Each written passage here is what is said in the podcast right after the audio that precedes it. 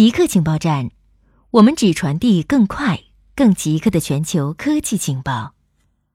新测量证实，质子比以前认为的更小。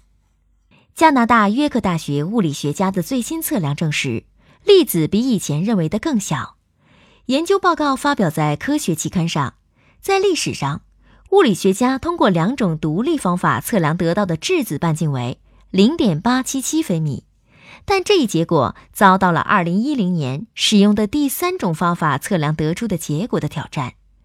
第三种方法测量到质子半径为0.842微米，比公认的值小百分之五。这一问题被称为质子半径之谜。最新的测量值为0.841微米，与2010年的结果基本一致。石破天惊。微软邀请 RMS 发表演讲，出人意料，但又在情理之中。微软邀请了自由软件基金会主席 RMS 到其研究院发表演讲。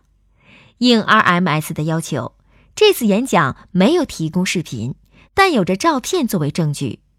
微软已经正式拥抱开源模式，Windows 十也内置了开源系统，它甚至还开源了开发框架。对于这次会议，与会者称，RMS 做了一个相当标准的演讲，谈论了自由软件的重要性。RMS 对于软件巨人仍然有着爱憎分明的观点，不要使用微软。他在个人主页上列举了不要使用微软的各种理由。这个名单最近还更新了，称微软游戏机会录下用户的语音，并有专人听取录音。中国可再生能源投资规模全球第一。联合国环境规划署的一份报告显示，二零一零至二零一九年十年间，可再生能源产能增长了四倍，投资总额达到二点六万亿美元。中国在过去十年中一直是可再生能源产能的最大投资国。二零一零至二零一九年上半年，以七千五百八十亿美元的投资额雄踞榜首。美国三千五百六十亿美元位居第二，日本两千零二十亿美元排名第三。太阳能的投资额达到了一点三万亿美元，占了投资总额的一半。二零一八年，可再生能源发电量占全球发电总量的百分之十二点九，高于二零一七年的百分之十一点六。如果将所有发电技术、化石燃料和零碳能源包括在内，这十年间累计装机容量达两千三百六十六吉瓦，其中太阳能占据了最大的装机份额，六百三十八吉瓦；煤炭排名第二，五百二十九吉瓦；风力和天然气分别位列第三和第四位，分别为四百八十七吉瓦和四百三十八吉瓦。科学家利用凝胶修复牙釉质。牙釉质现在可以利用一种特殊的凝胶自我修复，人们有望避免因蛀牙而需要补牙。